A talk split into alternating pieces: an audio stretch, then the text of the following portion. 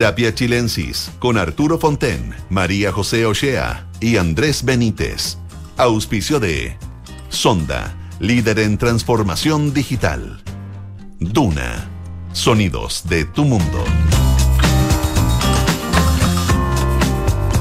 Muy buenas tardes a todas y a todos quienes nos escuchan en este lunes 5 de septiembre en este nuevo programa de Terapia Chilensis. Un lunes eh, quizás de los más esperados lunes del año. ¿Ah? Eh, Arturo Fonten, Andrés Benítez, ¿cómo, están? Bien. Muy bien, bien, muy bien. Contento. ¿Estás contento? Yo estoy contento, porque quiero decir, pertenezco a esa gran mayoría de chilenos que rechazó la constitución. estoy contento porque ahora me doy cuenta que no estoy tan solo, fíjate. Ultra solo, como Ultra dice, solo, ¿ah? ¿eh? Como dice la canción. Oye, Sí, bueno. Increíble la. Fue una paliza. hay que decirlo. 23,72 puntos de ventaja para el rechazo. ¿Alguien lo pensó alguna Ninguna vez? encuesta lo había planteado. Oye, fíjate que a propósito de alguien lo pensó, que yo pensaba a propósito de ayer, no hay, no hay inteligencia que pudo prever esto, ¿no? Eh, ni Me dicen que Nicolás Vergara lo anticipó. ¿Nicolás? sí. ¿Iba a ser por tanto? Pero te- tiene Sí, que estar 40-60 había dicho, parece. Bueno, pero ninguna encuesta, Me han contado eso, no sé. No- obviamente ningún opinólogo, ninguna encuesta, el gobierno totalmente perdido, la oposición también, ¿no es cierto? Eh, es bien, eh, es como casi interesante pensar que en estos tiempos no se puede predecir esto. Porque yo me imagino que el gobierno hubiera actuado de otra manera si sabe que va a perder en todas las, casi en todas las comunas. Solo ganaron en solo ocho comunas. Y lo impresionante es que todo esto es muy transversal, ¿no es cierto? Piensa que creían que en Santiago podía existir un empate. Santiago hubo 10 puntos. Si era tan evidente esto, porque los números son de... ¿Cómo ninguno, nadie pudo decir esto va a ser una paliza? Las encuestas Sí. se achicaron en los últimos días, ¿te acuerdas? El viernes, el claro, viernes las que se conocieron eh, subterráneamente eh, dan una distancia bastante menor que las ocho puntos que habían dado públicamente las últimas veces. Pero sí, la verdad es que la contundencia Es increíble. triunfo es increíble que no haya sido eh, posible percibirla eh, mejor. Bueno, yo creo que, eh, y lo hemos conversado antes, yo creo que falta en Chile encuestas hechas cara a cara y rápidas, como las que hacen en Perú. En Perú aciertan con mucha precisión. Y Porque estas de nosotros salida de tenemos- urna tenemos una pyme. ¿Sirven para algo la...? En Chile nunca han funcionado bien, No, esta es porque en las- Chile hay mucha reserva respecto Ah, al la voto. gente es Eh, muy- Eso funciona bien en países donde hay una tradición de apertura, pero en Chile hay más reserva. Pero todavía hay mucho menos reserva, perdón Arturo, eh, hemos ¿Mm? comentado creo esto, hoy día a ti la gente te pregunta, ¿y tú que vayas a votar eh, directamente? Puede que eso esté cambiando, pero, Mm. pero en general eh, yo creo que lo, lo clave es, eh, es tener un sistema de encuestas que, que se vayan procesando online y que sean personas, digamos, cara a cara. Y, y no estos, eh, estas encuestas panel, claro, tienen un alto nivel de personas que no la contestan. Y probablemente los que las contestan son más politizados. Pero Entonces mira- dan, un, dan una indicación, Sí. dan, un, dan una idea. A ver, reconozcamos pero- que las encuestas siempre llevaron el rechazo, las encuestas siempre dijeron que Sí, ganaba. desde hace- el- como Exacto, seis la meses tendencia la marcaron claramente. Claramente, para ser Pero no los márgenes. Ahora, yo más allá de las encuestas, digo, la percepción, no sé, un gobierno o partidos políticos, no estoy hablando, no quiero hablar del gobierno específicamente, pero oye, eh, eh, fui a Punta Arena y vi la cosa complicada, no tengo idea, no hay esa inteligencia aparentemente, y digo Punta Arenas porque fue lo prim- la primera mesa que abrió, el lugar de donde estaba, donde vivía el presidente. Entonces, oye, ellos como que no hay ningún análisis, ¿te fijas? De decir, esta, bueno, Es que también, no es tan también fácil. ganó Trump en Estados Unidos y nadie No, se por eso, cuenta. o sea, hay, puede ser que haya un voto oculto muy grande también. po. Sí, y son siempre números grandes. O sea, el apruebo logró una manifestación enorme en la Alameda. eh, También era para confundir. claro, y mucha gente pensó esto significa que el apruebo va a ganar. Se dio vuelta la cosa. Ahora, y más no, la- porque ese- es, sí. es mucha gente, pero en, en- en- en En el contexto muy poco. son Ahí pocos. están todos los del rechazo, parece, en esa marcha. Más o menos, los de la prueba. Del- Eh, Oye, no, no tampoco. eh, ya, segunda cosa. eh, estaba aquí discutiendo en, en la mañana con Matías del Río me dice, no ganó la derecha. Yo, yo entiendo eso, la derecha nunca ha sido un 62%, pero sí perdió la izquierda. Y yo he estado leyendo y me dio la impresión, no sé si usted lo comparte, que para la izquierda esto es lo mismo que octubre 19 para la derecha, ¿no? O sea, o yo lo viví así por lo menos. Eh, esa cuestión de que el país explotó y nadie sabía por qué. Porque... Mm, y ayer como que explotó la izquierda, fíjate, eh, a mi juicio, porque esto es más allá siempre hemos hablado, esto no es solo una votación para una constitución, este es una, una cosa con el gobierno incluido. Entonces, eh, uno mira y ellos deben estar haciendo muchas reflexiones así. Es decir, aquí fracasó un proyecto. Es la primera gran derrota, sin duda, del, Frente Amplio como colectivo político. ¿eh? Sí, y la ah, primera gran derrota electoral que tiene en su vida. Gabriel Boric, también. Un hombre que se jugó 100%, 100%, por esto, 100%, y que, y que ayer yo encontré, por eso te digo, me, me, recordó octubre 19, me pareció como cuando hablaba Piñera después de las protestas y tú decías, ¿qué está diciendo este gallo? Miraba a Boric sin, mm. sin que dijera nada importante. O sea, es cierto, llamar a mí un me acuerdo. Que, que, el discurso fue bastante bueno. Pero ni un mea culpa, ninguna autocrítica. Eh, nada que uno diga, mm. mira, nos equivocamos, parece. Eh, no escuchamos a la gente. Pero si él lo que tenía que hacer era que el proceso constituyente siguiera adelante, ese es el rol que le compete hoy en tanto hoy, presidente. Ayer, era jefe de campaña. No, también durante el, o sea, en todo este rato, ¿qué va a decir? Eh, perdón porque el texto era malo. No, yo encuentro, perdón porque no leímos a la gente. Pero quién la, si la que tenía que leerla en este caso era la convención. Sí, pero él se hizo parte de este proyecto, él lo defendió, él dijo este es el mejor proyecto para Chile. Mira, si yo no digo, de hecho yo he escuchado muy poca autocrítica de todos. A mí me parece que salgan convencionales en el diario explicando la derrota ahora y no haciendo lo primero que debe hacer un convencional de cualquier lado, decir, oye, fracasamos. Esta es la única convención en el planeta que se ha rechazado su proyecto. Un poquito de autocrítica, un poquito de autocrítica, digo, y para todos los lados. Entonces cuando cuando tú tienes un presidente que se ha involucrado tanto, él arriesgó todo su capital político, bueno, después sale como queriendo liderar lo que viene, está bien, él tendrá que tener un rol, pero primero hay que partir por... Sí, yo creo que el rol es bien importante el que va a jugar, porque él tiene veto. De manera que el papel de él es crucial. Y hay que llegar a un acuerdo con él. Pero, Piñera también lo tenía después de octubre. No están, yo encuentro que no es tan claro. Él debiera tener un rol. No sé si se lo van a entregar así nomás. El rol lo tiene el Congreso. Sí, pero el Congreso no va a poder hacer una reforma el constitucional. Presidente es colegislador. Entonces, pero eh, tuviste que Piñera, en su, por eso digo, Boris queda muy debilitado. Piñera entregó ese rol al Congreso. Claro, porque. Pero la situación yo creo que era un poco distinta. Yo, eh, yo creo que estaba mucho más debilitado. Pero es, lo que sí yo comparto es que este es un antiestallido, que esto obliga a, a resignificar incluso lo que fue esa revuelta de octubre. Eh, tal vez las causas no eran las que se pensaba, tal vez la cosa era menos profunda de lo que parecía, tal vez eh, el malestar que se expresó en ese momento tenía más que ver con un país que se estancó y dejó de crecer en ingreso per cápita el año 2014 que otra cosa. Había una gran frustración por la promesa de, desarrollo económico en un país que estaba acostumbrado a altas tasas de desarrollo y se trancó. Y se trancó la de 2014 y apostó a una cosa u otra, pero en definitiva me parece que esto como que obliga a repensar la profundidad de eso, porque la volatilidad del, Yo no creo que sea eso. del electorado es muy fuerte. Yo creo que la eh, uno puede tener la misma lectura al estallido, de los mismos motivos. El punto es si la respuesta que se le dio satisface a esos motivos.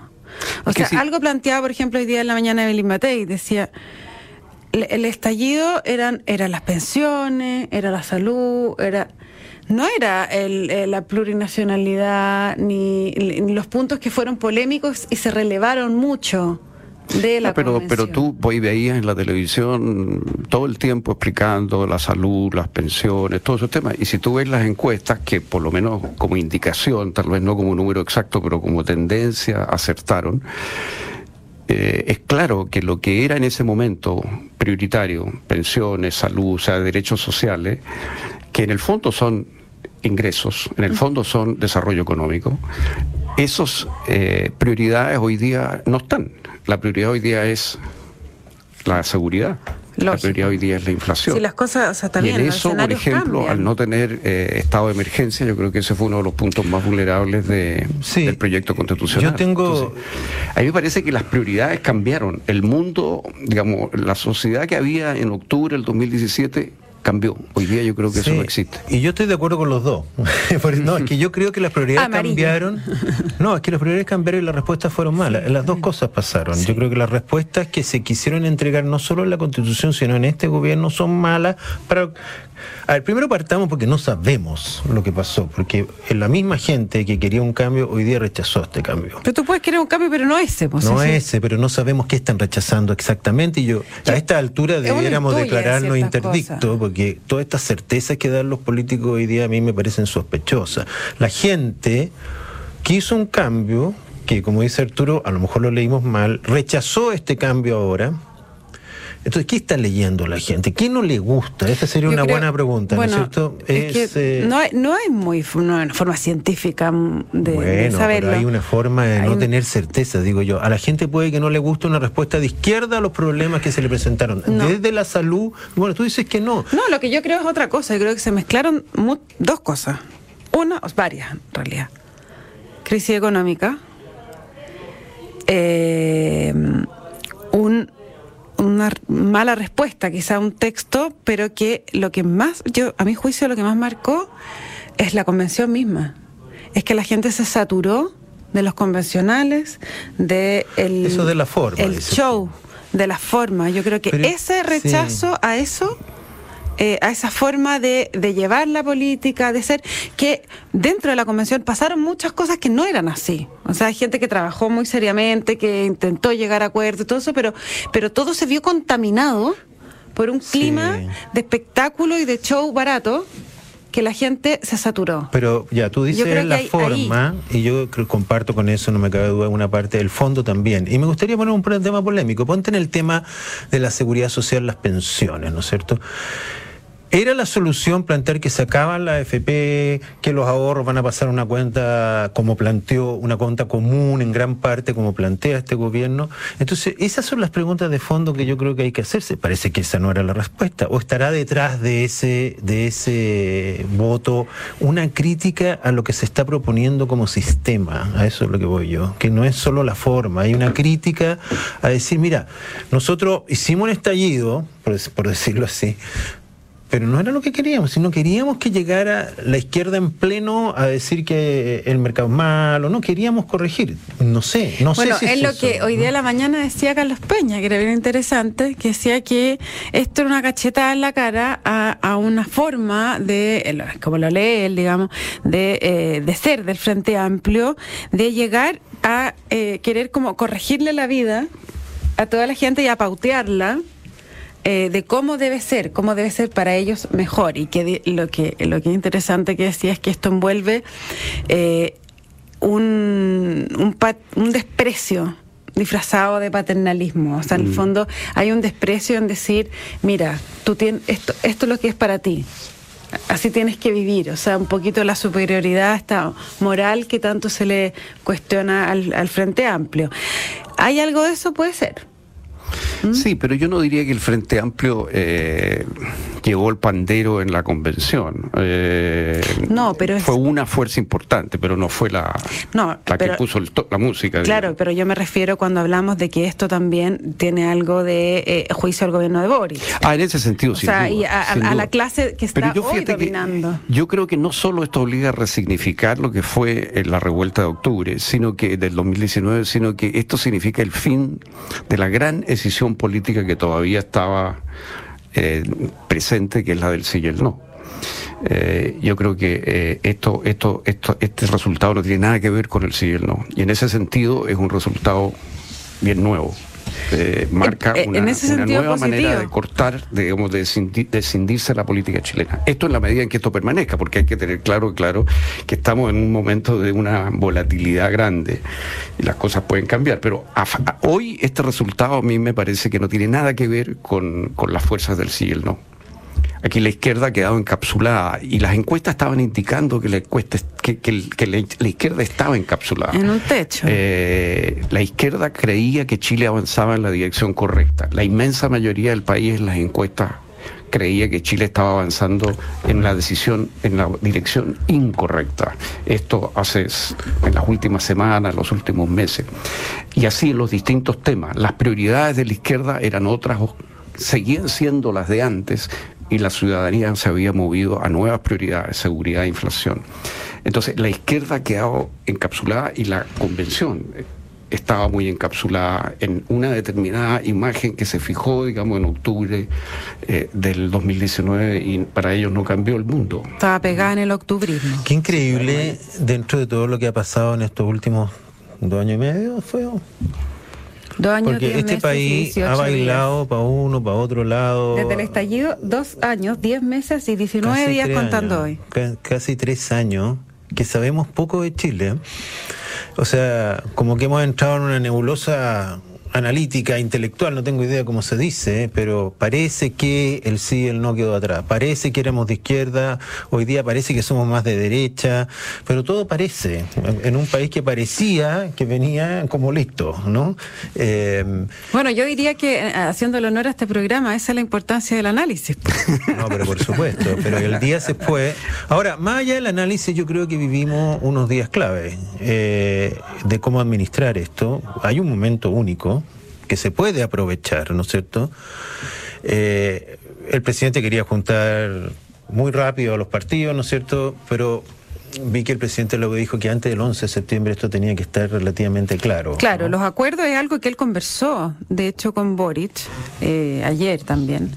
Eh, que la idea es que Boric se ha preocupado por el 11, también por dar señales importantes, y que la idea es que el acuerdo esté relativamente eh, listo antes del 11 de septiembre y luego el itinerario constitucional ya a fin de mes lo tengamos bastante claro. Pero esto te requiere una conversación en el Congreso. Sí, yo creo que está muy apurado y creo que está apurado por, por en parte porque está preocupado de, que se le arme una pelotera por el lado de la izquierda, digamos, ¿no? Y que el 11 sea un día violento, no sé, digamos. Por, e, ¿eh? eso. Entonces él está tratando de... Ahora, así como a mi juicio hay que resignificar lo que fue la dimensión de la revuelta de octubre, lo otro que hay que resignificar, me parece a mí, es el conflicto en la Araucanía porque es muy eh, impresionante la victoria del rechazo en las comunidades donde, en las comunas donde había mayoría indígena. ¿no es cierto? El caso de Tirúa, por ejemplo, fue 77 contra 22. 77 contra 22 en Tirúa, donde hay un 70% de indígenas. En Galvarino fue 74 contra 25, 69% de indígenas. En Alto Biobío 72 27, 84% de indígenas. Entonces, eh, y en la Araucanía en general, eh, bueno, eh, 73-26. Esto no es nuevo, porque Luis Mayor sacó la primera mayoría en la Araucanía cuando fue la elección de la primera convención. Pero esas comunas son importantes porque tú dices son mayoría de población indígena. De mayoría de población indígena. Entonces, esto hace repensar un poco el tema de cómo abordar, a mi juicio, el problema indígena a futuro. ¿ah? Eh, es bien impresionante. Oye, y, y por el otro lado, por el norte, habría que repensar todo el tema de la inmigración, que ya está un poquito más claro, ¿no? Pero gran parte de la votación del norte es producto. Piensa tú que en, e, en dónde era que quemaban las pertenencias de los inmigrantes, ¿en qué ciudad del norte? ¿Fue Quique? ¿Fue Quique? En Iquique. Ya, esa es una señal, ¿no es cierto?, que podría haber anticipado cualquier plebiscito. eh, eh, entonces es, impresionante porque hay distintas partes del país hicieron eco de distintas preocupaciones. distintas preocupaciones. alguien que no sé si será cierto, dijo, bueno, el sur queda claro el problema de la Araucanía, en el norte la inmigración y en Santiago la inflación y la, y la, y la delincuencia. Bueno, en Santiago es impresionante, porque fíjate que ganó el rechazo en La Pintana, ganó en Cerronado y agarró, ganó en Lo Espejo ganó también en Rigoleta. Y Pero no viste el mapa que... prácticamente el mapa de calor. Cinco comunas de la región metropolitana eh, sí, pero el mapa de calor era muy divertido, porque el distrito famoso, distrito 11, en el, primer... Las comunas del rechazo. En el plebiscito de entrada, eran, eran las únicas que estaban de rojo. Y ahora son... Hay un nuevo distrito 11, de la izquierda esta vez, ¿no es cierto? Pero muy apretado, ¿ah? hay, que, hay que decir de que el distrito 11 siempre ha sido muy rechacista, incluso en el primer plebiscito.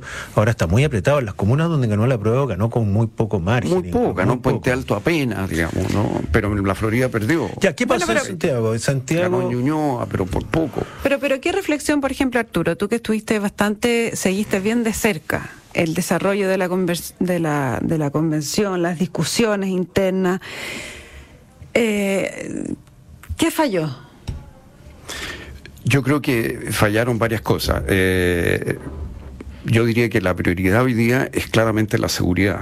Y eso eh, tú lo ves en todo, lo ves en la Araucanía, lo ves en la inmigración y lo ves en estas comunas populares. Donde ¿Y la seguridad no está bien, no, hay una oferta buena? No fue una prioridad. Eh, no había estado de emergencia y eso fue un tema importante, es un tema importante. Y el tema de la policía, de los derechos de los procesados y delincuentes estaba desequilibrado, me parece a mí. Y, como que ese tema no tuvo la prioridad dentro de los convencionales que tiene hoy en la población y que tenía ya en la población. O sea, era, era, eran señales que debieron haberse percibido, digamos, ¿no? Pero la, la convención fue un poco una burbuja, digamos, ¿no? Era como una convención un poco que podría haber estado en un campus de algún college americano, digamos, o sea, era, era, era bastante woke, era bastante a la moda intelectual, digamos, eh, gente eh, inteligente, muchos de ellos bien formados, pero que estaban recogiendo modas intelectuales del momento de los campus universitarios, más que sintonizando con las preocupaciones de la gente que está viviendo hoy día en Cerro Navia, o en Iquique, o en Podría ser un paper, no una constitución, un bonito paper. Entonces, yo creo que la falla principal fue esa desconexión, ¿no? Eh, eh, entonces los movimientos identitarios, por ejemplo, claro, tienen todos correlatos fuera de Chile, eh, pero no sé si tienen correlatos tan fuertes en, lo espejo o en, la pintana. O en, Ahora, reflexión de la constitución, yo le agregaría un hecho que aparentemente marcó muy negativamente, que es la plurinacionalidad, todo el, todo el tratamiento que se hizo a, a los pueblos originarios. Y yo creo que esta constitución también recorre un tránsito hacia en contra de la, de la propiedad privada, por decirlo así en general, ¿no es cierto? Se armó mucha discusión sobre de quién eran los ahorros, la cuestión. Y las expropiaciones de la vivienda. Y el derecho a la educación particular. Entonces, yo creo que se atacó algo que está metido en la población chilena. No, no, digo el sistema de mercado necesariamente, pero sí el hecho de que yo tengo decisión sobre ciertas cosas que son mías y lo que es mío es mío. No sé si me entiendo. No, nadie me va a venir a decir desde los ahorros de la AFP, que fíjate que son cosas muy simbólicas, muy poca gente gente en la herencia de la AFP eh, se activa porque no queda plata. Pero esa idea de que me van a quitar lo mío, ¿te fijas? Y algunas de esas cosas ni siquiera estaban en la Constitución, pero se armó una, un, núcleo de pensamiento que iba como, a ver, espérate, está bien el Estado, pero todo tiene un límite. Creo que por ahí hay algo también. Sí, yo creo que, que, eso, eso también pesó. Yo creo que la izquierda en ese sentido se mordió la cola, porque la izquierda se sumó, digamos, o lideró los retiros eh, ¿no es cierto?, de los fondos previsionales con gran entusiasmo, no solo por ayudar a la población, sino que muchos de ellos incluso... Hay una lección al ladito. La diputada Giles, Pamela Giles lo dijo en algún tuit en un momento dado, sino para destruir el sistema previsional. Y resulta que fortalecieron el sistema previsional privado y el derecho a escoger, que ya tenía popularidad, siempre la tuvo pero se fortaleció cuando la gente pudo ver que retiraba su plata, que su plata era realmente de ella, y, todo lo que significara disminuir eso, amenazar eso, preguntarse sobre eso, producía inmediatamente inquietud. El mismo sistema de las ISAPRE, muy criticado, que tiene muchas fallas, que no tiene pero la verdad es que hay un montón de, hay varios millones de personas que, que, que, que, vieron en cuestiones o que vieron en Claro, porque una ISAPRE te hablaban te decían, ok, que no van a existir la IC, pero la alternativa era muy mala. Porque te decían, usted tiene que ir al FONASA. ¿Y qué es lo que es el FONASA? Son como 3 millones de personas. Son fila, eh, retraso en la atención. Entonces el tipo decía, pero, es una pésima solución. Y sabes que yo quiero insistir en el tema de la educación.